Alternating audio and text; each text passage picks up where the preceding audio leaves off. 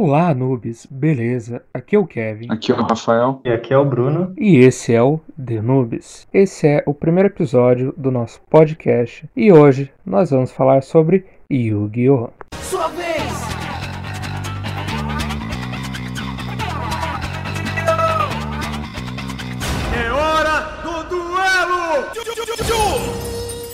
Acredito que muitos de vocês já devem conhecer Yu-Gi-Oh, né? Até porque foi um dos animes clássicos que passava na TV Globinho, né? E, bom, mas pra quem não conhece, é, o anime Yu-Gi-Oh! é baseado no mangá do mesmo nome, criado pelo Kazuki Takahashi em 1996. A ideia inicial do autor era fazer algo mais voltado pro terror, mas depois ele conversar com o editor da revista, que acabou sugerindo assim para ele fazer algo mais voltado para ação e fantasia, ele acabou gostando da ideia e mudando a, a sua visão inicial, que era algo mais assustador, né? E depois de algumas mudanças nos primeiros capítulos do mangá, onde o autor não sabia muito bem qual tipo de jogo ele iria abordar no mangá, ele conseguiu chegar ao modelo final, que é o que nós conhecemos hoje, que é um duelo de cartas. E falando um pouco do jogo físico de cartas, é, se eu não me engano, ele é o segundo jogo de cartas mais jogado em todo o mundo. O primeiro é truco. O primeiro é truco, Kevin. Sempre. Pois é, né? Começa com truco e, e depois vem Yu-Gi-Oh! Exatamente. É! Muita gente acha que o Yu-Gi-Oh! ele começou quando é o Monster, né? Só que não, na verdade o Yu-Gi-Oh! ele tem um antecessor dele, que é o Yu-Gi-Oh! Zero. E, sério, se vocês não assistiram, assista esse anime, ele é muito bizarro. Só digo uma coisa: caiba de cabelo verde. o cara. O Kaiba era Egir no começo do anime. Incrível. Vendia pack do pezinho. Como é que você acha que ele fundou a corporação Kaiba? Você acha que foi Pack do pezinho. pack do pezinho? E por mais zoado que seja esse anime, ele é adaptação dos primeiros capítulos do mangá. Sim, o mangá Sim. no começo era pesado mesmo, né? E não tinha carta no começo, né? Sim, porque ele queria fazer alguma coisa relacionada a jogos, mas ele não sabia certinho ainda que tipo de jogo ele iria adaptar ou criar pra narrativa que ele queria seguir. Pois é, foi uma longa, não tão longa jornada, porque também não foi algo tão grande, não demorou tanto, mas mesmo assim foi uma jornada para ele conseguir definir, né? que Ia ser um card game. E ainda bem, né? Porque a gente não. Imagina se tivesse virado um board game, a gente tem que ficar comprando pecinha de jogo de tabuleiro. Ia ser muito ruim, muito melhor carta, né? E pra você ver como é zoado, no começo era muito diferente o faraó como ele se tornou depois, né? Porque ele era muito mal. Tipo, ele matava gente e tava nem aí. Sim, no, no Mas começo. ele não era tipo um. Não era tipo um justiceiro, assim? Fazia mal pra quem, pra quem era ruim. né? É, tinha esses rolês. Eu lembro que tinha um cara que ele queimou vivo. Eu lembro dessa, que ele queimou um cara vivo. Teve outro que ele fe- fez o cara ficar doido da cabeça e ver ilusões, tipo, 24 horas por dia. Então o cara ficou paranoico. Ele via coisas do mal indo até ele, umas paradas assim. E tinha um outro também que ele foi, acho que, mordido por uma aranha venenosa e morreu. Ele, tipo, tava recuperando o, o tênis do Joey, alguma coisa assim. Caramba, o cara pegou o tênis dele, daí ele vai lá e, e mata o maluco. Mata tá o cara, é vingativo no começo. Não tem nada daqueles negócios de cartinha que, meu Deus, vamos prender o, o avô ali do cara na, na televisão e depois soltar. Não, aqui o cara mata mesmo e foda-se. Tá nem aí.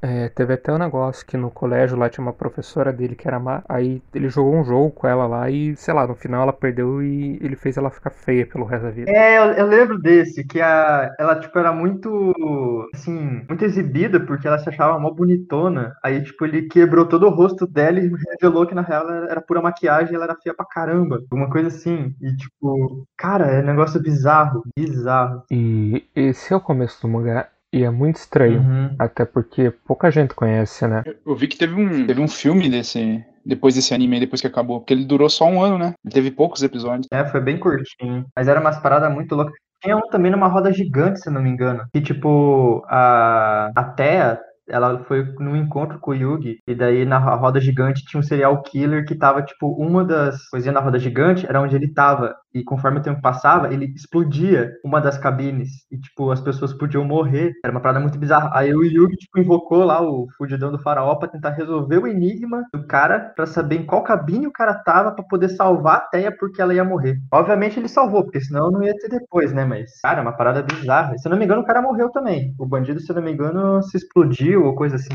Yu-Gi-Oh! Zero é complicado. Tem gente que fala que a, o jogo de cartas é um jogo do demônio porque não conheceu Yu-Gi-Oh! Zero. Aquilo lá do demônio. E ele passava aquilo pra criança, né? Aquilo- É, exatamente. As crianças japonesas têm algum problema. E é muito bizarro isso. Parar pra pensar, esse é o começo do, do anime, né? E ainda bem que muita gente não conhece, porque eu acho que não faria sucesso se o povo conhecesse. Pois é. Imagina aqueles pais fanáticos que cor- queimavam o baralho do filho e conhecesse o Yu-Gi-Oh! Zero. Ia deixar o moleque em quarentena dentro do quarto. Aí a única coisa de entretenimento que o moleque ia ter ia ser a Bíblia. Pais iam ficar loucos se conhecesse o Yu-Gi-Oh! Zero. E aqui lá não tinha censura nenhuma, né? Tipo, era no foda-se. Mostrava mesmo o cara morrendo queimado. Mostrava. Eu tinha um. Eu tinha um primo, um primo meu que o pai dele ficou puto com ele, porque ele ficou muito viciado no Yu-Gi-Oh! E ele quebrou todos os brinquedos do, Pois do é. Piá. Nossa, O cara, cara ficava teve muita o gente. tempo que todo só falava de né? cartinha. Nossa, como é que pode? Tem, tem gente até hoje assim, né? Pois é, tem muita gente que, se, que não quer que apareça. E isso, na verdade, acaba é, pegando até no- nos dias atuais com o próprio anime, não só o atual, mas os, os outros depois do Yu-Gi-Oh! Zero, que rolou muita censura, né? É, e as cartas, principalmente depois, né, rolou muita censura, principalmente com símbolos religiosos, né? Se for ver a arte do Exódia, né, na, na carta original ele tem um pentagrama atrás. Ô, deixa eu fazer uma pergunta pra vocês. Exódia ou Exódia? Lembra que tinha um cara que falava Exódia? Tem no primeiro episódio o, o vô do, do Yugi fala Exódia, né? Aí tem uns caras que falam até hoje Exódia por causa disso. Ah, certo é Exódio, é né? Exódia. Exódio. É, com certeza. É, a tradução foi errada no primeiro episódio, né? Pô, e tem umas traduções nas cartas que, pelo amor de Deus, que coisa feia, cara. Tem tradução que é muito feia. E pior se for ver as traduções feitas no anime, é muito melhor que a tradução original das cartas, né? Sim, sim. Tipo Rei Caveira. Se for ver a carta, é Caveira Invocada. É muito merda essa tradução. Aham. Depois eles fizeram algumas erratas e mudaram alguns nomes, mas tem algumas cartas novas que tem um nome muito estranho. Uma que eu acho muito engraçado foi a tradução que eles fizeram do- das cartas do Pran Kids, que era pra ser tipo de criança travessa e decidiram colocar travesso guri. Mano, isso aí, meu Deus, cara. Porra, os gaúchos que traduziram isso aí. Pois é, cara, como é que pode? A Konami contratou os gaúchos pra fazer o negócio. É umas cartas que é muito louco. É, mas pior ainda é o de Portugal. Portugal é pior. Nossa, Portugal. Eu nunca cheguei a ver como é que é as cartas é, traduzidas pra português de Portugal, cara. Será que é muito zoado? Será que o dragão filhote não veio de lá? Talvez, né? mas não, o- mas os nomes teve bastante coisa e também as artes, né? Como a gente estava falando, teve muita alteração também quando veio pro Ocidente, né? Que do- no Oriente tinha muita coisa mais pesada, tinha algumas cartas que mostravam sangue, eles trocaram por tipo alguma uma cor mais esverdeada ou coisas assim. É, eles também trocavam símbolos religiosos também que tinha. Tipo, o monstro que renasce, né? Uma cruz, sei lá o que que é aquilo. Botaram tipo um, uma joia, sei lá que porra que é aquela. É. E agora, na real, eles estão eles estão faturando mais porque agora eles relançam como uma Lost Art, né? Então faz as pessoas comprar mais por conta dessa, desse negócio, que no começo foi um problema, porque eles já tiveram, foram adaptando tudo, né? Mas agora se tornou meio lucrativo, porque agora todo mundo quer pegar o exódio original, né? Lost Art, né? É, a Lost Art. Coisa do verdadeiro colecionador. E pra quem tá ouvindo a gente e não sabe, né? é, as artes das cartas do Yu-Gi-Oh! são diferentes. Acho que tem três ou quatro tipos diferentes da arte. Tem a normal, tem a Lost Art, que a gente acabou de falar. Tem a Ghost, que ela é branca, muito bonita. Eu não lembro se tem alguma específica, tentando lembrar agora, mas tem várias variações, né? Tem uma que tem várias estrelinhas, decalque, tem outras, tem a- as edições douradas, né? Que é detalhe em amarelo. Eu acho muito louco essas coisas de carta, porque, cara, quando a gente era pequeno, a gente comprava a carta na banquinha lá por, tipo, 10 centavos vinha um pacote com cinco cartinhas. E isso era muito normal. E agora você vê as cartas custando tipo 150, 200 reais. Tem gente que não acredita, né? Tem gente que fica tipo, mas como assim, cara? Isso aí é. Mas quem é que paga 200 reais num pedaço de papel? Pois é, eu paguei 200 reais num pedaço de papel. É complicado. É, é, é muito louco. Porque... Que carta você falou que pagou 200 conto? Ah, na real acho que não foi 200, mas. Ah, teve tipo 7, teve algumas cartas soltas, né? Que tipo eram meio carinhas. É que eu sou mais de vender a carta que eu pego do que comprar, né? Eu não gosto de ficar com carta cara. Mas se você parar pra pensar que tem gente que paga tipo 500, 600 reais em uma única carta, muito louco, cara. Não, não parece que. aquilo lá que a gente jogava quando era pequeno custa isso de verdade, né? E quando a gente era pequeno, não sabia a dimensão que era o mercado de Yu-Gi-Oh, né? É, a gente via na banquinha aquelas cartinhas pequenininhas, ou mesmo as grandes, que era mais antiga, e não sabia direito como aquilo funcionava. Na verdade, a gente sabia jogar direito na época, né? Eu achava da hora aquelas cartas que, era, que tinha altura, que tinha os outros É. atributos que não existem lá.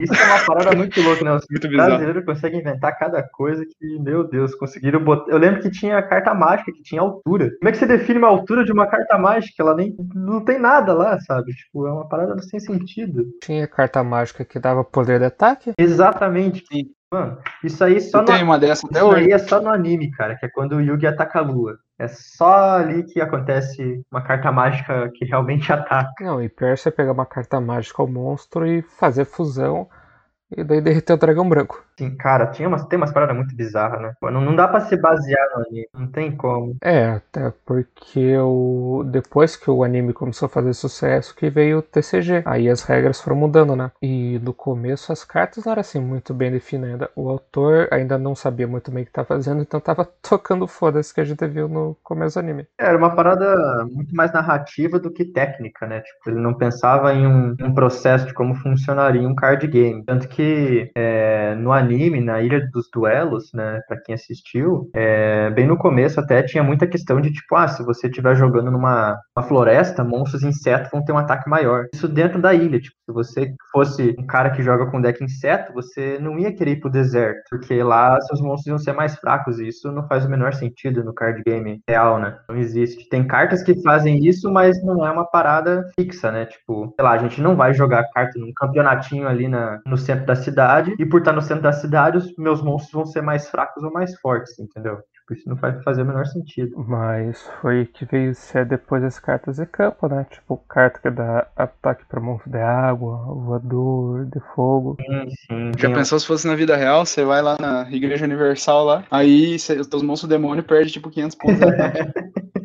Se for na Universal, eles vão ganhar 500 pontos de ataque. Mas é muito louco que, tipo, no, no anime já tinha cartas de campo, que eu lembro que o Yugi usou, não lembro aonde, em qual batalha, mas, tipo, acho que era até contra o carinha dos insetos lá, que ele conseguiu dividir o campo para os monstros deles não, monstro dele não perder ataque. Eu acho que tinha alguma coisa assim. Mas, mesmo assim, as regras no geral do anime não fazem o menor sentido. Tem uma base mínima ali do card game, mas é, é uma Nada além disso, o resto é tudo inventado e muita coisa bizarra. Tanto que regra oficial mesmo, acho que começou pelo GX, né? Apesar de que eu acho que no segundo arco do clássico, quando eles batalham na cidade, as regras já são mais parecidas com a do GX. Mas as regras elas foram evoluindo com o tempo, né? É, eles foram vendo que compensava tentar se aproximar do card game mesmo, né? E não continuar seguindo uma linha muito fantasiosa. O que foi bom, porque aí você, eles conseguem adaptar mais as cartas que saem no anime pro, pro card game, né? É, tanto que o anime era pra ter parado no GX, né? O autor queria parar lá, só que como tava dando dinheiro pra Konami, ela Uhum. continuou. É, até porque cabelo, cabelo mais bizarro, além do G, depois do GX, os caras só foram se embolando ali, cara. Eles realmente foram cagando no negócio, porque, meu Deus, os cabelos que eles colocam nos personagens é muito ruim. É muito surreal aquilo, cara. Parece muito uma coisa que tipo, uma criança de 5 anos desenhou, tá ligado? Ela fez um desenho ali aleatório, pô, esse vai ser o cabelo do personagem. É, tanto que você consegue saber quem que é o protagonista só pelo cabelo, né? Exatamente, é visível quem é o protagonista no rolê todo. Mas hoje o GX ele foi, ele foi muito bom pra essa, porque ele era bem mais fiel, né, do que o clássico. Mas eu gosto bastante do clássico também. Eu gosto bastante do Yugi como, como protagonista, apesar do excesso de protagonismo dele, onde ele consegue tirar a carta de tudo quanto é lugar pra poder ganhar do cara e criar umas regras totalmente aleatórias. Quando ele não consegue sacar a carta que ele quer, ele, ele, te- ele inventa a regra, né? Pra ganhar o duelo. Exatamente. É, tu acha que o Goku tem o poder de protagonismo? Não, Yuki tem o verdadeiro poder do protagonismo. Exatamente. O Yugi ganha com certeza. Porque se ele fosse lutar contra o Goku, ele ia tirar alguma carta, não sei da onde, que ia poder fazer o Goku perder. Mesmo que não nem tenha um duelo acontecendo, tá ligado? É uma luta no braço mesmo. O Yugi vai tirar uma carta e vai ganhar. É incrível isso. É, e de duas uma. Ou ele vai reduzir o poder de luta do Goku a zero, ou vai criar feito pra aumentar o poder de luta dele mesmo pra infinito mais um. É, nossa, isso aí, meu Deus do céu, cara. Infinito mais um é. Não dá, não tem como. Mas isso não faz sentido, porque infinito mais um é infinito. Exatamente, não faz sentido isso. Fala isso pro Yugi.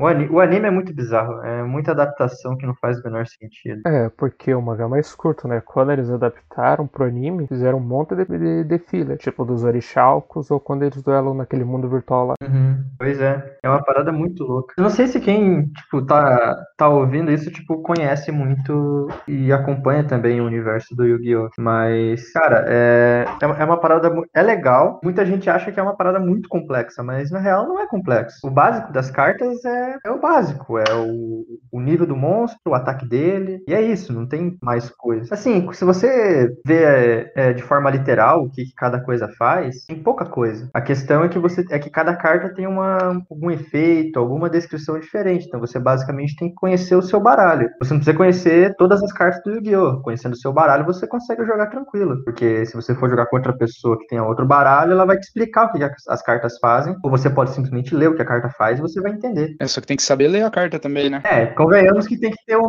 um nível mínimo de alfabetização, né? É, mas tem algumas exceções no texto, tipo, depois do efeito tem ponto, ponto e vírgula, só vírgula, e essa porcaria interfere, né? É, tem algumas coisas que realmente podem ser meio chatinho de entender. Mas eu acho que a base é muito simples. Assim, a base de como que funciona, sabe? Tipo, cada um tem 8 mil de vida, você ataca o cara e ele vai perder vida. Se chegar a zero, ele perde e você ganha. É isso. E se teu monstro for mais forte que o adversário, a hora que você bater no monstro, o adversário vai perder pontos de vida de acordo com a diferença entre o ataque do teu monstro e a do dele. Hum.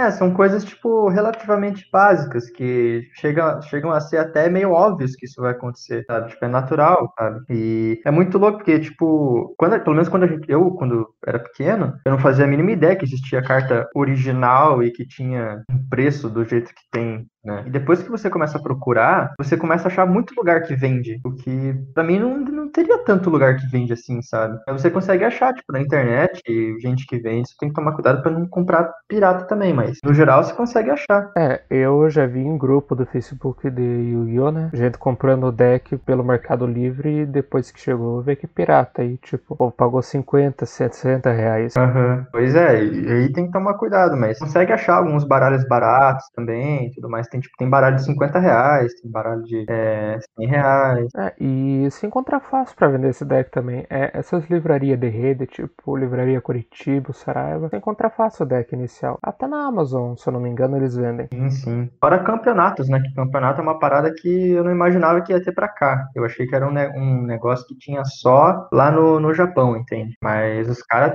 têm campeonatos em tudo quanto é lugar do mundo, com premiação, e é bem massa isso. Tem que tomar cuidado pra tua avó não ver, né? Porque se ela ver, você vai perder as cartas, porque ela vai queimar tudo. Ainda mais se você falar em voz alta que você tá fazendo um sacrifício pra invocar por, por tributo o Rei Caveira. Aí, meu Deus. É, o Mago Negro. Nossa. O Arquidemônio das Caveiras e não sei o quê. Tem, tem uns nomes muito loucos, cara, de carta. É, é muito louco. É, é legal algumas cartas, mas tem outras que são pesadas. Sim, tanto que quem tem nossa idade, mais ou menos, aí pelos 20 e pouco, e era pequeno, teve aquela treta no programa Boa Noite Brasil, se não me engano, onde o apresentador falou que, que tinha criança que tinha cartas demônio, que chamava Yu-Gi-Oh! Os filhos que tivessem isso em casa, os pais teriam que queimar as cartas. Aham. Cara, é, é- che- chega a ser ridículo, né, esse tipo de, de coisa. Porque, mano, não, não faz o menor sentido. Não tem, tipo, conexão direta uma coisa com a outra. Até porque se fosse levar à risca, é, o negócio não é, não fala de cristianismo, né? Tipo, é uma parada egípcia. Então não, não vai ter relação com, com entidades cristãs ou coisa assim. Totalmente fora. Como que é o nome do programa que você falou aí? É, Boa Noite Brasil, eu acho. Boa noite, Brasil. É naquele Cara, eu nunca do, ouvi falar desse programa. do Gilberto Barros. Ah, o Gilberto Barros. Lembra do Gilberto Barros? Ele que Lembro. falava que eram as cartas do demônio. Acho que era ele, né? Das cartas do demônio. Era. Acho que era aí mesmo. É hora do! E mudando um pouquinho de assunto agora, é, eu pesquisando, tiveram vários jogos de videogame do Yu-Gi-Oh! né? Nossa, tinha jogo que eu nem sabia, até pra Game Boy teve jogo. Sim, Eles, eles tentam de tudo, né? Depois que a parada começa a dar dinheiro, porra, vamos colocar em quanto é plataforma isso aí. É, tanto que teve uma época que eles estavam lançando três jogos por ano, cada um em uma plataforma. Uhum. E até hoje não lançaram uma versão decente pra se jogar online como o do Pokémon. O Pokémon tem o card game deles e tem um programa pra jogar que é muito bom. Quer dizer, não é tão bonito, mas funciona muito bem. Enquanto a Konami nunca lança nada pro Yu-Gi-Oh, né? Tipo, o mais próximo foi esse mais recente aí, que era o Legacy. Poderia ser muito melhor, sabe? Tem muita coisa que eles poderiam melhorar, mas acho que não fazem porque já tá dando dinheiro, então é melhor não mexer muito no que tá funcionando. É, e hoje em dia dá mais dinheiro pra eles acho que é o Duel Links, né? E o TCG e o CG, né? Eu acho que é, principalmente no, no Oriente, porque se eu não me engano, o Yu-Gi-Oh! ele a carta em si, ela é mais comercializada no Ocidente do que no Oriente. O pessoal lança lá primeiro, mas aqui é onde dá mais grana pra eles. E pra quem tá ouvindo a gente e não sabe, é, tem diferença entre o TCG e o CG, né? O TCG, ele só é no Oriente, enquanto o CG é só no Ocidente. E essa diferença a gente vê em campeonato, né? Porque você não pode usar cartas OCG no TCG e vice-versa. É, você tem diferença ali, não só na. Porque no caso ele é. Você não pode jogar, por exemplo, com carta japonesa no TCG ou com carta ocidental, que é a língua no Oriente. Mas além disso, tem também a própria banlist, né? E algumas cartas são banidas no jogo, apesar de serem lançadas, para tentar equilibrar. E tem diferença do que é banido em um lado e o que é banido no outro. Aqui algumas cartas são e lá não. Mas lá algumas cartas são banidas enquanto aqui tá de boa podendo jogar. E é muito doido isso. Tem também as cartas limitadas, né? Não são necessariamente banidas. Dá pra você ter uma ou duas. For limitado ou semi-limitado Sim, também. sim, tem algumas limitações. É um, é um sistema é, que eles ficam atualizando, né, toda hora para poder equilibrar de acordo com, a, com o cenário do, jogo, mas aí depende muito de como que você quer jogar, né? Porque tem gente que literalmente ignora essa situação toda e joga com as cartas que quiser. É o nosso caso, né? Porque a gente raramente leva em consideração que tá banido, né? É, eu jogo um 3 remover limites e dane-se. Pois é, se pudesse colocar lá três postes da ganância. É, e se for ver as cartas clássicas, agora estão voltando, saindo da banícia, né? Tipo o próprio Potter da Ganância, Panador de Penas da Arpia, Gigante Tornado, também, se não me engano, né? Ela teve uma errata na realidade, né? Ele mudou de gigante Trunade pra Rei Trunade. Daí teve uma alteraçãozinha no texto. Isso é uma parada que renasce também, ficou banido por um bom tempo. E voltou justamente na época da Lost Art, porque daí eles pensaram, bom, vamos vender ela de novo, né? Mas aí se a gente vender ela É. banida, ninguém compra, então vamos desbanir. Aí desbaniu e vendeu. Aí quem não quer, né? É, fazer que nem o nosso amigo Leonardo que comprou três Potter da Ganância e uma semana depois a Konami desbaniu. É, mas é uma, é uma parada complicada, né, cara? Tipo, você às vezes pegar uma carta e simplesmente ela ser banida no dia seguinte e você vê ela caindo o preço drasticamente. Ou ao contrário, né? Também às vezes é bom quando acontece o contrário. E eu acho que o povo usa isso mais em campeonato, né? Porque pelo menos a gente não liga muito pra banir não. Exatamente. Mas é complicado porque esse, essa- esse esquema da Konami de banir cartas e desbanir cartas é, acaba implicando muito no preço delas e também o tempo que as cartas ficam em circulação também cai o pre- o preço, porque eles ficam reprintando a carta em raridades mais fracas, onde fica mais acessível, que por um lado é bom, mas por outro lado também tem uma desvalorização muito grande das cartas, né? Às vezes você compra uma carta por 200 reais e daqui a um mês ela tá valendo 50. É, e comparando com outros, outros card games, como Pokémon, como Magic, principalmente o Magic, é, é uma parada muito nítida, né? Enquanto o Magic tem cartas que tá há anos aí tendo o mesmo preço porque ela continua valendo aquilo. O Yu-Gi-Oh! Não, ele tem muito nessa questão de cair no desuso e simplesmente virar a carta que vale ali centavos, né? É, e o Magic, se eu não me engano, ele tem uma das cartas mais caras do, do card game, né? Se eu não me engano, sim, acho que é a Lotus Negra, Lotus Azul, Lotus É, Black Lotus. Black Lotus, exatamente. Essa aí é uma das, se eu não, se eu não me engano, é uma das cartas mais caras que tem. Acho que depende da versão também, porque eu acho que eles lançaram algumas versões alternativas que ficava mais fácil de conseguir, mas acho que, se eu não me engano, ela tá entre as mais caras. Mas o Yu-Gi-Oh! também não tá atrás, né? O Yu-Gi-Oh! tem algumas cartas carinhas ali também. Não só cartas antigas, mas cartas novas que saem em booster, tem carta que é 500 reais, né? É, principalmente as cartas que são dadas com o prêmio do torneio, né? Elas são bem caras. Sim, sim. Isso é uma parada também que é bem complicado de conseguir, por isso esse- geralmente tem esse preço, né? Preço mais caro. Mas ainda assim, pra quem tá, tá ouvindo que tem interesse no jogo, também não é um bicho de sete cabeças, né? Consegue montar um baralho legal por um preço tranquilo. Inclusive, você consegue comprar starter decks, né? Tipo, na livraria ou em sites mesmo. É um deck basicamente pronto, né? Ele não é tão bom, mas funciona. Então você consegue jogar com ele também. Só não vai jogar torneio com, com starter deck, senão os caras vão ter que comer vivo lá, né? É, pô, aí, aí já é pedir demais. Querer sacrificar dois monstros pra invocar o dragão branco não tem condição. Sacrificar o obelisco pra invocar o dragão branco. É, aí não dá, né? E quem tá ouvindo a gente tem interesse em começar a jogar, eu acho que o Starter Deck é uma boa opção, porque eles são baratinhos, custa 40, 60 reais. Aham. E, tem algum, e tem cartas também que. Algum, alguns decks, né? Eles têm cartas baratas, são cartas de 20 centavos, 15 centavos cada uma. Então, às vezes, com 30, 40 reais, você não compra um starter deck, mas você monta um deck completo, né? É bacana porque daí é- se, se torna bem acessível, né? E é um jogo muito bom, porque ele estimula muita coisa, né? Tipo raciocínio, memória. Ele é muito bom, inclusive para criança. Apesar do, de todo esse, esse rolê de, de demônio e tudo mais, na real é um jogo bem, bem interessante e divertido, né? E tem cartas que não são do demônio. Vamos, por favor, gente. Tem carta aí que tem a carta princesinha, né? Que é uma princesa dos contos de fadas. Pô, isso não vai ser do demônio. É isso, sem falar aquelas cartas são meio waifu. Não tem como aquilo ser do demônio. Qual carta? Aquele deck meio que tem umas cartas que é tipo umas princesas. Ah, sim, sim, sim. É, é uns arquétipos novos, né? Que eles estão tentando mirar nesse público é, mais otaku. Na real, o Yu-Gi-Oh! tem muito otaku, né? Tem muito nerd, muita coisa assim. E eles estão mirando muito nesse público também, né? Com cartas, tipo, que são de personagens de anime, que são referência a personagens de anime, coisas assim. Mas tem muita carta. é, Tem carta fofinha também, tipo, tem aquele. Tem tipo o bichinho da floresta. Tem umas cartas. Natúria também. Natúria é um deck que são basicamente plantinhas fofinhas. Tipo, tudo bem que tem lá o arquidemônio dos olhos vermelhos de três cabeças, com chifres e asas demoníacas, mas não é uma parada também assim, né? Tipo, E tem o deck que o Pegasus joga também, que é Demon do Tom, que é umas criaturas mais fofas assim. Mas eu ia falar dele que às vezes tem, tem versões mais fofinhas dos bichos demoníacos, né? Tipo, o Rei Caveira fica fofinho no mundo da fantasia. Dra- dragão negro de olhos vermelhos no mundo da fantasia. Sim, cara, é...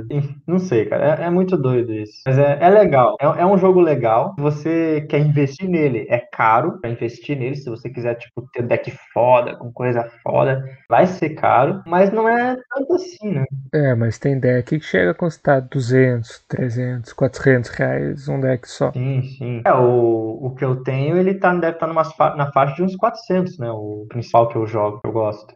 Mas em compensação, os outros decks que eu tenho é 40 reais, relativamente barato. né? É, que nem eu. Acho que o deck mais caro que eu tenho é o Cyber Dragão. Mas que nem o meu Destiny Hero, acho que deve estar uns 100 reais depois de eu ter comprado umas cartas e colocado nele. Desde que eu comecei a jogar, eu jogo o mesmo deck. Até hoje eu não sei o preço do meu deck. Só fui montando as cartinhas lá, Guerreiro Ima. Eu acho que deve estar no máximo aí uns 2,50, talvez mais um caldo de cana, sabe?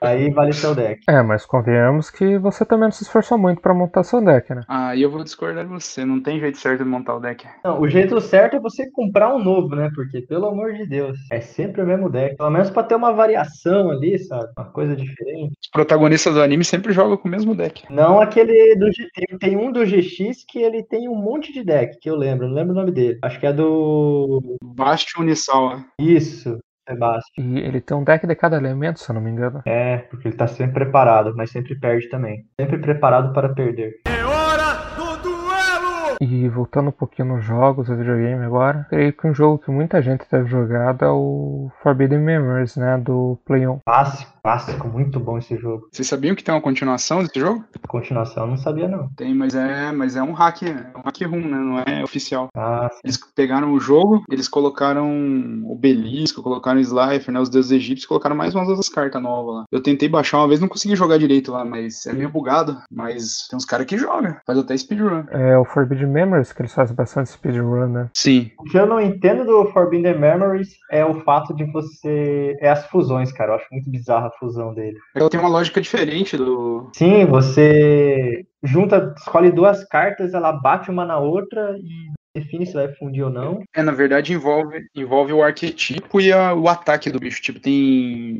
Você pode fundir, tipo, um monstro tipo dragão e um, e um tipo elétrico. Só que daí, dependendo do ataque, dá fusões diferentes no mesmo tipo de monstro. Tem isso também. E tem fusões específicas também. Tem aquele rolê de escolher a lua, o- se vai ser Saturno, se vai ser Urano. Aí eu nunca entendi essa merda. Eu sempre escolhia qualquer um e chutava. Pelo que eu vi, tem a ver com a posição dos planetas, né? Eu acho que um ganha do outro, né? É, tem umas paradas assim que na hora de batalhar ele ganha ataque ou perde, né? Dependendo da lua. É, sim, ele ganha, ganha 500 de ataque, se eu não me engano. É. Faz um tempinho que eu não jogo. Agora, uma coisa que eu jogava isso aí e não e depois que eu fui descobrir que eu achei incrível foi que tinha animação dos ataques. Cara, Você não sabia disso?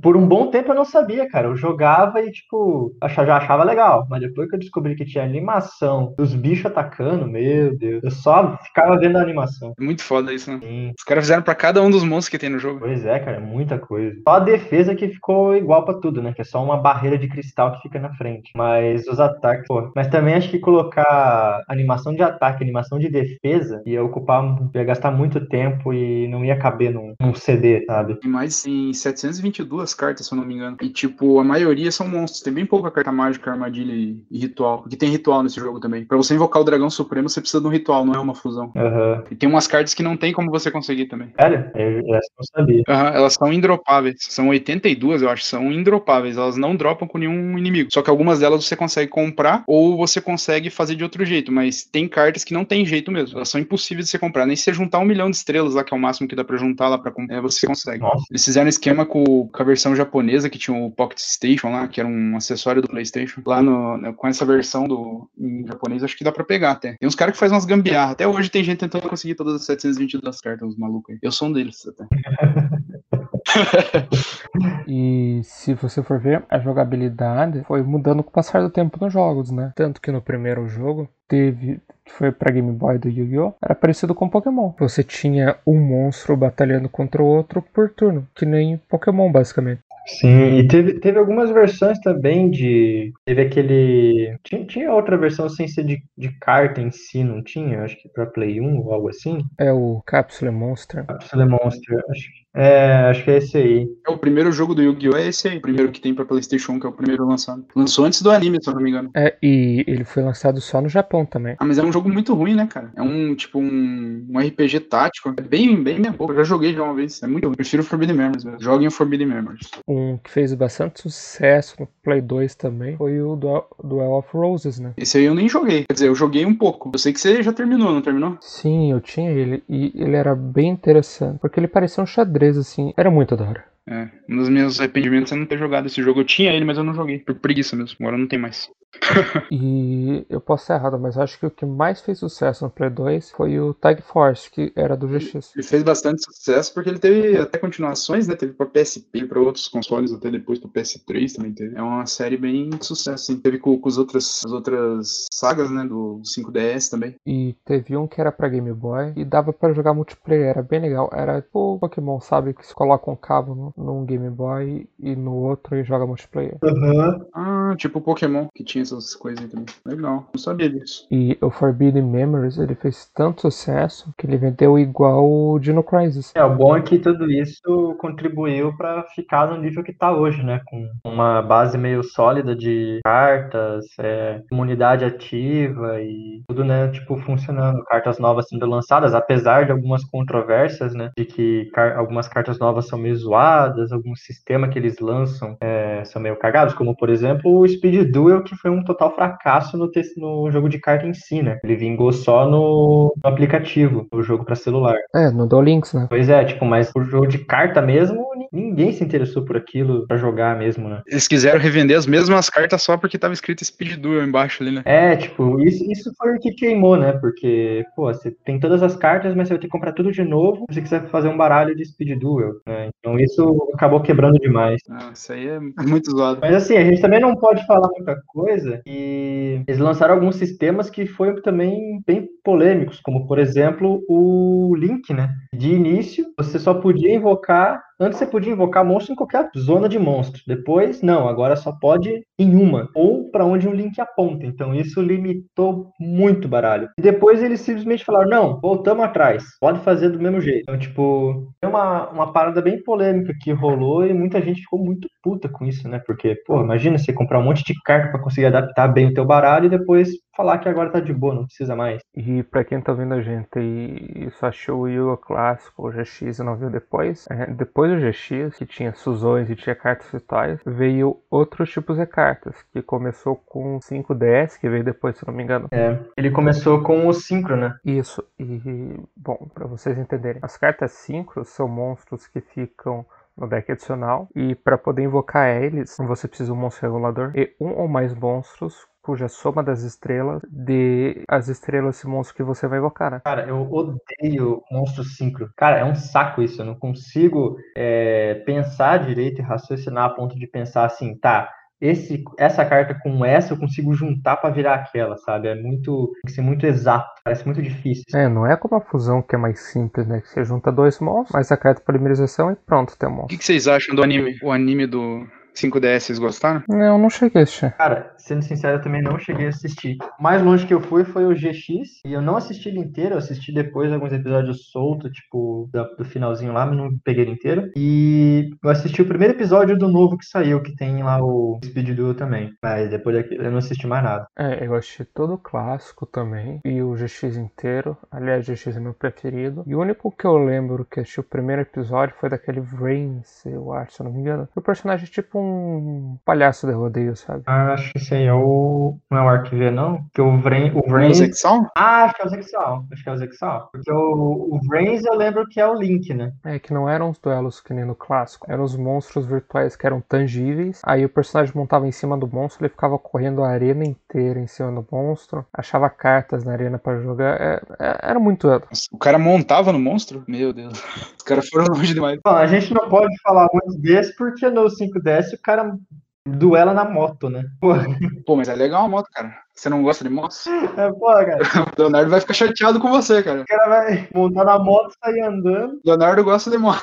montar na moto, sair andando e ficar duelando cartinha na motinha. Pô, aí não dá, não tem como. Sobe na moto lá na, na Honda e vai, vai jogando, assim, invocando os cinco lá. Pra mim, tem que ser em cima de um castelo se ameaçando jogar se não ganhar. Isso É. sim é um duelo emocionante. E depois do Zexal, qual que veio? O Zexal? Foi o Zexal? Foi o Renzo logo depois? Acho que foi o Zexal, não foi? O quarto é o Zexal. Não sei qual que vocês estão falando. É que depois do Zexal eu não assisti mais nenhum. Na verdade, eu nem assisti o Zexal. Mas continuando, depois do monstro Synchro, veio os monstros XYZ. Pra mim, eu acho mais legais do- dos decks adicionais. E também é mais simples de invocar, né? É, ele não é tão simples, mas é- eu acho mais legal a mecânica, porque dá efeito pros monstros, mas também limita, né, a quantidade de vezes que você pode fazer isso. É, E a arte é bonita pra caramba. Toda a arte de Exi é muito bonita. Sim, e tem os monstros números também, né? Cara, os números eu acho muito legal. Monstros, tipo, o número é muito legal. Legal a cor da carta, né? É preta, né? É, Aquele preto lá com aquelas, aquelas estrelinhas lá, eu acho legal pra caramba. E pra quem tá ouvindo, os monstros Xyz, você não precisa sacrificar outros monstros pra invocar ele. Basicamente, você une os monstros a ele, né? Você coloca um monstro em cima do outro e coloca Xyz em cima dele. E é assim que faz a invocação. aham. Depois disso, daí eu acho que já veio pro Link, né? Não, arquivei antes. Foi aquele pêndulo? Ah, verdade. Pêndulos. Cara, o pêndulo Não também esqueça dos foi, foi uma polêmica, porque aquilo lá, porra, no começo não tinha limitação, né? Sim, e o pêndulo basicamente é um monstro que ele pode ser usado como magia também. Ele funciona mais ou menos assim. Você coloca ele na zona de magia armadilha, né? Um em cada ponta da zona. E eles têm classificação de 1 a 13. E você pode invocar monstros quantos quiser, né? 5 no, no máximo. E você invoca eles nesse intervalo de, de pontos, né? De acordo com as estrelas. Tem ponto 1 a 13, você pode invocar monstro com estrela de 13 a 12. Tem é só aquele meio ali, né? É, mas antes também não era assim, né? Porque tinha zonas de pêndulo. Ou seja, além da zona, das cinco zonas de monstro e das cinco de magia armadilha, tinha duas extras que era a zona pêndulo. Ou seja, era muito roubado pra quem jogava de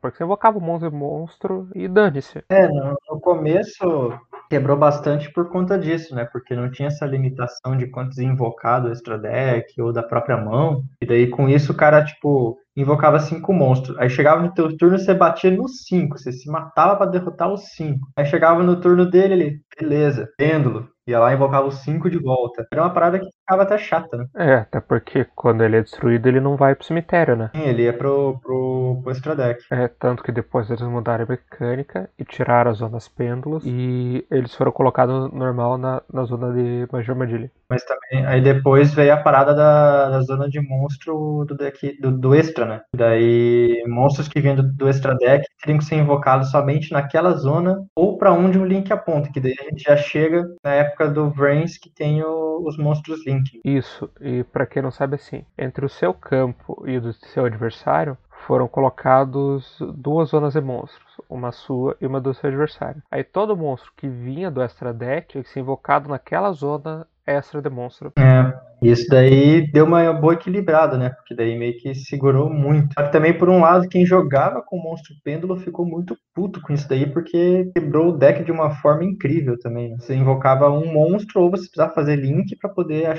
abrir mais zona, para poder colocar mais monstros da, da zona extra. Sim, e isso limitou o extra deck de todo mundo praticamente. É, demorou um tempo ainda para eles voltar um pouco atrás dessa regra e dar uma editada nela, né? E deixar dessa forma agora. E agora tá tudo certo, né? Porque monstros extra deck são invocados nas zonas de monstro normal, com exceção do Link, né? Que só ser invocado na zona extra, a não ser que tenha um monstro Link que a seta aponta para as outras zonas de monstro. E, tipo, pra quem não sabe, monstros Link, eles têm setas dele. É em cima e embaixo, direita e esquerda e na diagonal. Aí pra onde essas setas apontam, é, você pode invocar outro monstro Link. E foi uma sacada legal essa, essas setinhas, porque se você for ver, é, tem muita carta que tem, por exemplo, seta para cima. E a seta para cima, se você colocar na zona de monstro do, do extra deck, que fica no meio do campo, ele vai apontar para uma zona do oponente. Então, na verdade, vai fazer que o oponente possa invocar um monstro do deck adicional naquela zona, porque meio que liberou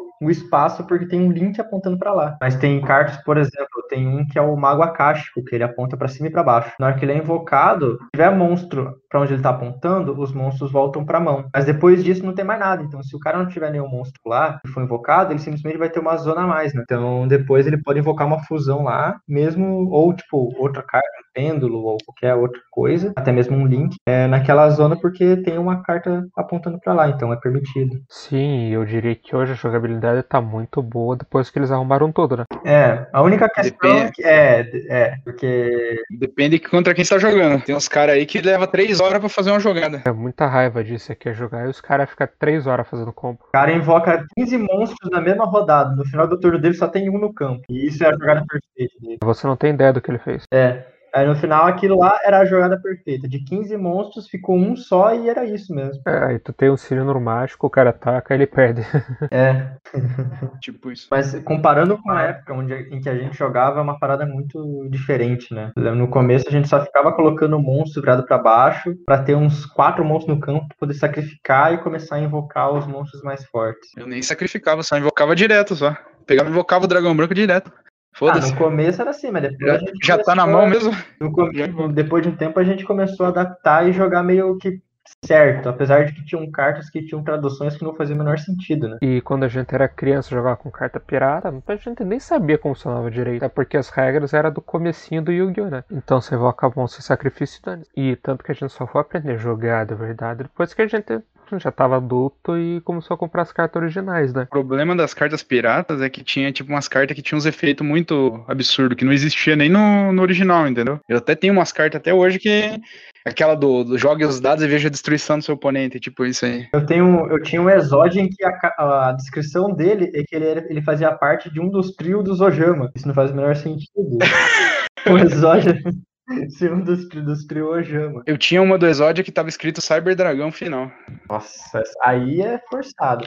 Eu tenho, inclusive, eu tenho, eu tenho na minha carteira, inclusive, um que é o, o Exódia, em uma carta só, que diz: depois de libertado, o seu poder é ilimitado. Todos os inimigos serão destruídos instantaneamente. E é isso, não tem mais nada na carta. E se for ver as cartas piradas do Exódia, não tem sentido, porque além das cinco partes, você tinha o Exódia preso e o Exódia libertado, porra.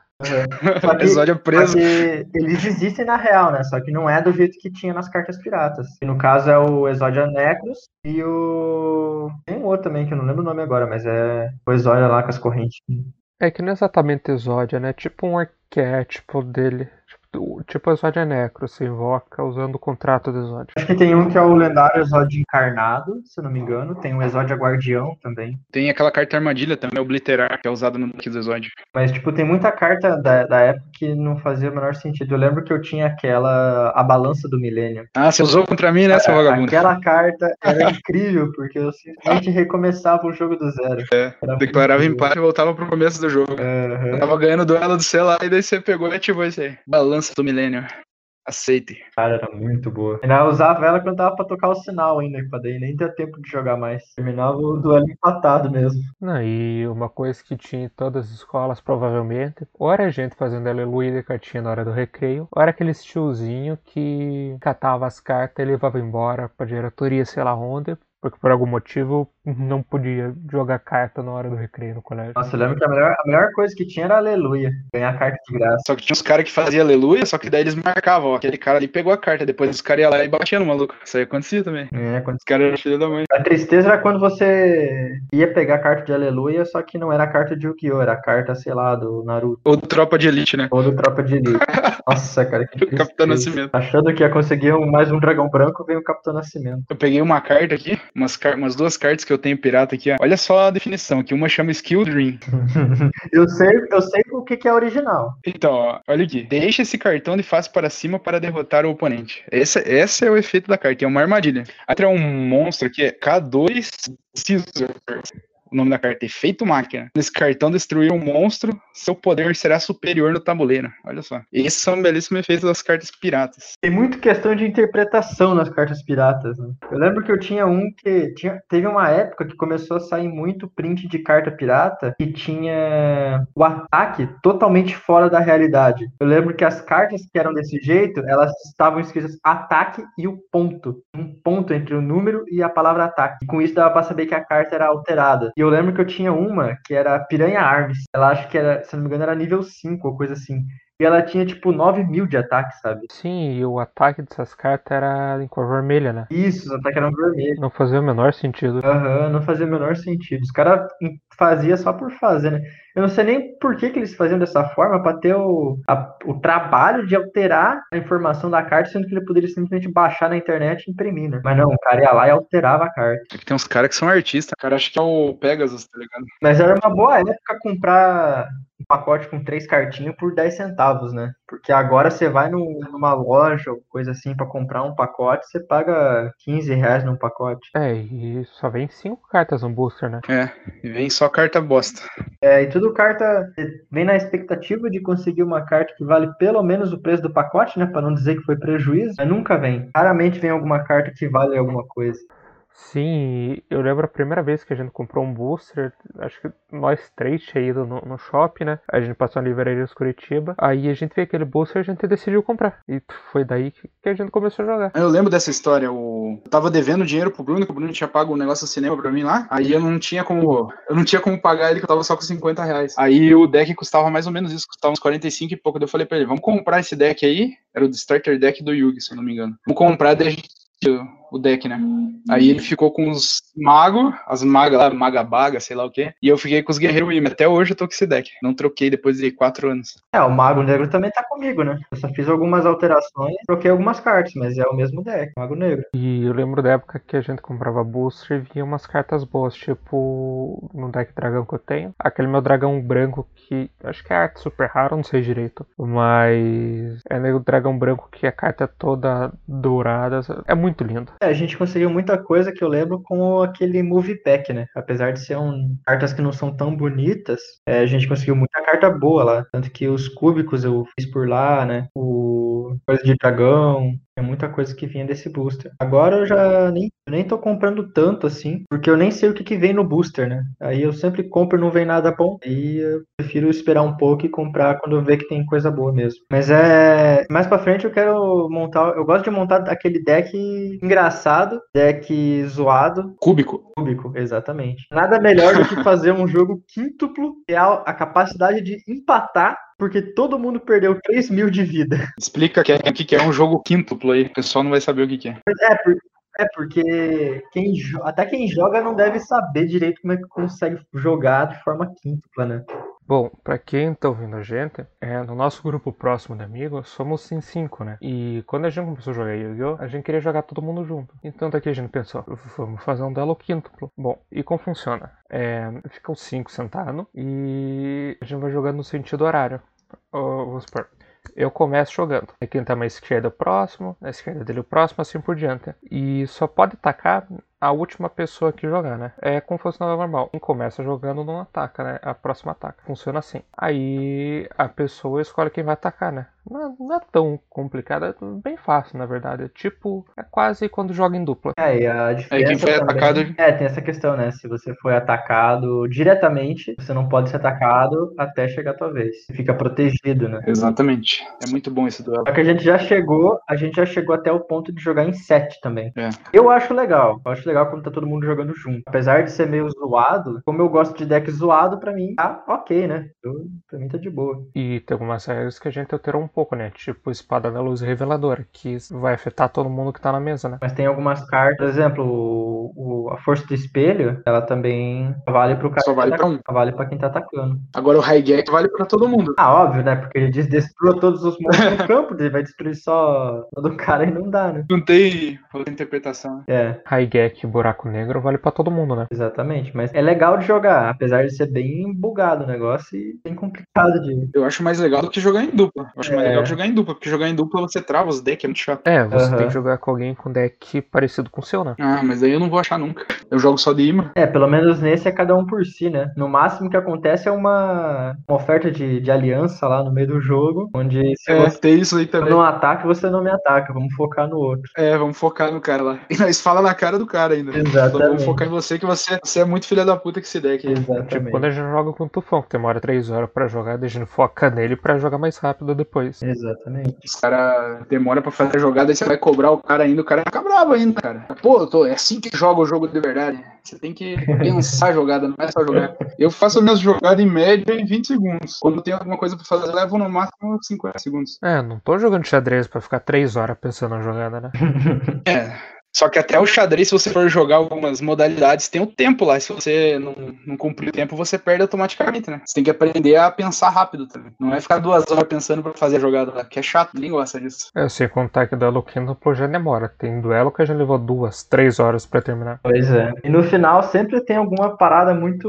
algum vacilo, alguma coisa ridícula que fez com que perdesse também. Às vezes esqueceu o efeito da carta. E quando a gente usa o efeito errado, às vezes deu alguma carta ou faz alguma coisa errada que não devia fazer, depois volta, pensa, descobre antes de acabar o duelo que, que É. fez errado, e daí tem que Putz. voltar tudo. Aí não tem como voltar porque não sabe qual carta que pegou. Aí, meu amigo, só aceitar, dessa, não tem jeito. Mas tem duelo quíntuplo que é lindo, que a gente fez uma jogada maravilhosa e nem a gente sabe como que fez. Ah, com certeza, né, cara? Aquela jogada onde a pessoa tá praticamente com a derrota iminente, mas consegue virar o jogo de uma forma incrível. Eu lembro que acontecia muito no começo, quando tinha o um jogando com o Chaos Max e alguém aí ia lá e puxava o, o Mahad. Nossa, virada de jogo incrível. Invocava o Mahad, dobrava o ataque, batia no cara. Ou usava espadas ocultas, né? Ou usava, aham, exatamente, botava o bicho dele pra defesa. Você tá o Caos Max lá. E pra quem tá ouvindo e não conhece a carta, acho que é Dragão Max do Caos Olhos Azuis, se eu não me engano. É um dragão do, do deck do Olhos Azuis, né? E bom, basicamente ele tem um poder do belisco, ele não pode ser efeito de alvo de monstro. Aí, nossa, no começo era muito difícil tancar. Mas hoje em dia a gente tem carta pra isso e é tranquilo. Fora o ataque absurdo, né? Que ele tinha um ataque bem alto. E ele tá dando perfurante também, né? E dano perfurante. Quando ataca, ele dá o. Quando ataca o monstro, dá a diferença em dano no. no- É, e o Mahad, ele, o Mahad, ele era o o que ia contra ele porque ele era monstro trevas, se não me engano, o Chaos Max. E o Mahad tinha um ataque dobrado quando ele tava batalhando contra o monstro trevas. Então, fora que quando você compra ele do deck, você pode invocar ele automaticamente. O problema é quando você sai com três na, na mão, né? É, aí é um problema. Na mão inicial. Aí ferrou. É, ou a espada da luz oculta, né? Vira todos os monstros no campo de face pra baixo, aí não dá alvo, daí consegue afetar ele sem problema. Só que da mesma forma que agora tá fácil de tirar ele, também é mais fácil de invocar, né? Porque antes a gente tinha muita dificuldade nessa questão, ficava torcendo para vir a carta para conseguir. Hoje em dia tem muita carta que busca, que adiciona a carta do baralho para mão, então fica mais fácil, né? É! Vocês esqueceram de falar do meme do Vim ver o macaco, isso é importante também falar. Cara, isso aí, isso aí é uma relíquia, né? O meme do Vimveiro Macaco. E pra quem não conhece esse meme, no começo do Yu-Gi-Oh! clássico tem uma cena, acho que todo mundo já viu, onde o Kaiba vai pra loja da voa do Yugi pra comprar o dragão branco, né? Aí ele fala assim, eu vim ver uma carta. Só que na dublagem, como ele fala muito rápido, ficou parecendo que ele falou, é, vim ver um macaco. Olá, posso ajudar? Se você não puder, isso não vai me surpreender. Seto Kaiba. Kaiba? Se eu vim ver o macaco, Ei, é o macaco! Macaco! Já chega de olhar o macaco. Tem qualquer outra coisa em que eu possa... Isso virou um meme de tudo quanto é coisa, né? Tipo, tem meme do Kaiba cortando o cabelo do macaco. Isso é muito bom. Quando o Kaiba finalmente encontra o macaco. Eu lembrei num episódio do GX, onde o Jaden enfrenta um macaco inteligente, onde ele só usa deck com carta de macaco. Acho que o Kaiba ia adorar duelar com ele. O Kaiba tava na, na saga errada o tempo todo. Se tivesse ido pra GX, já teria achado o macaco. Tem uma outra coisa que é legal também. Tem mais uma coisa, Kevin, que eu acho interessante falar. É aquelas cartas criadas por, por fã, tá ligado? Usando aquele site Yu-Gi-Oh! Card Maker, sites assim. Os caras criam carta de tudo, criam carta de meme, criam carta de personagem de anime, que não tem nada a ver. Cria carta do One Piece, cria carta do, do meme do, sei lá, do Ai que delícia do Jailson Mendes lá. Seu Madruga. Carta de tudo quanto é tipo, né? Fazer um, um deck de arquétipo do Chaves. Pague o aluguel. Carta armadilha. É, mas é muito massa isso aí. E quem tá ouvindo a gente, ó, se quiser fazer um deck de arquétipo do Chaves e mandar pra gente no nosso Instagram, pode mandar que a gente não posta. Muito bom. É, carta de campo poderia ser Acapulco. Cara, dá pra colocar muita coisa. É hora do duelo! Vocês viram o filme do Yu-Gi-Oh? Eu, cheguei, eu não cheguei a ver, mas eu queria assistir aquele do Dark Side of Dimension, Dimensions lá. Eu não cheguei a assistir ele. É, acho que é o último. É o que deu origem ao Movie Pack, né? Ah, é? Não sabia. É porque o nome do pacote é Movie Pack porque é o pacote do filme. Mas é daí que veio o deck cúbico, não é? Desse filme, né? Sim, sim, é desse filme. E tem mais dois outros filmes também. O primeiro, o Yugi dela contra um cara que tem tipo um enigma do milênio mal lá. E o filme é bem mal menos, porque ele não é nem canônico, foi feito só pra vender carta. É um cara lá que invoca aquelas cartas esfinge lá. Não é aquele que o, no, no final Kaiba tá duelando e daí tipo ele invoca. Não lembro se invocam os, os deuses egípcios, mas daí o Kaiba ou coisa assim acaba invocando a, pi- uma- a pirâmide, a pirâmide dourada ou coisa assim que prende os egípcios. É que basicamente assim, se eu não me engano, o Kaiba é possuído por esse espírito do mal, tem a- o inimigo do milênio do mal. Aí no começo dela o Yugi invoca os deuses. Aí esse espírito invoca uma pirâmide que bane os deuses. Aí dá um monte de rolê e eu sei que no final o, o Kaiba usa a carta do dragão prateado, de olhos azuis, alguma coisa assim. Uhum. Aí depois tem o segundo filme, que é mais legal, porque reúne as três primeiras gerações do Yu-Gi-Oh, né? O Yugi, o Jaden e o Sei. Aí eles lutam contra o cara lá que viaja no tempo. É bem legal até. Tipo, é os três duelando contra um cara só. E por último tem esse terceiro filme, que é o Dark Side of Dimension, onde ele introduz as novas cartas do Dragão Branco, né? Que é o Dragão Branco Alternativo e o Caos Max. Se não me engano, foram só essas cartas que foram introduzidas. Ou deve ter mais um, algum também, mas não lembro agora. E esse filme serviu para duas coisas, né? Uma para vender mais cartas, os dragões brancos e o cúbico, e para mostrar que o Kaiba é apaixonado pelo Yugi, o faraó, e que fica correndo atrás dele até hoje. um amor não compreendido. Enquanto isso, a coitada da Teia tá lá sofrendo, tentando pegar o Yugi, mas nunca consegue. No caso, pegar o faraó, né? Ela tá cagando pro Yugi. E quem tá ouvindo a gente e só assistiu os animes do e tem interesse em começar a jogar, joguem. Vale muito a pena. É um jogo muito legal, é estratégico, você aprende muito com ele. E mesmo que você não tenha dinheiro para poder comprar as cartas físicas, é, tem muito os outros jeitos de você aprender a jogar, né? Tipo, o Dual Links mesmo é, é grátis para celular Android e iOS. E apesar de ser um pouquinho diferente as, as regras, né? Porque é um tipo diferente de duelo, é um speed duel, mas ele é muito parecido com o original e, bom, é de graça, né? Então, se tá querendo aprender a jogar, eu recomendo esse. Sim, apesar de ser muito específico a regra e não ser o mais utilizado, né? É, ainda assim é bem divertido e você consegue pegar o início de como que funciona a mecânica do jogo. É, e no geral vai ser aquilo ali com algumas coisas a mais apenas, né? Não é nada muito fora também.